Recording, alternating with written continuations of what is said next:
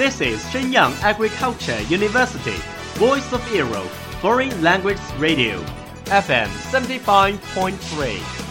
这里是沈阳农业大学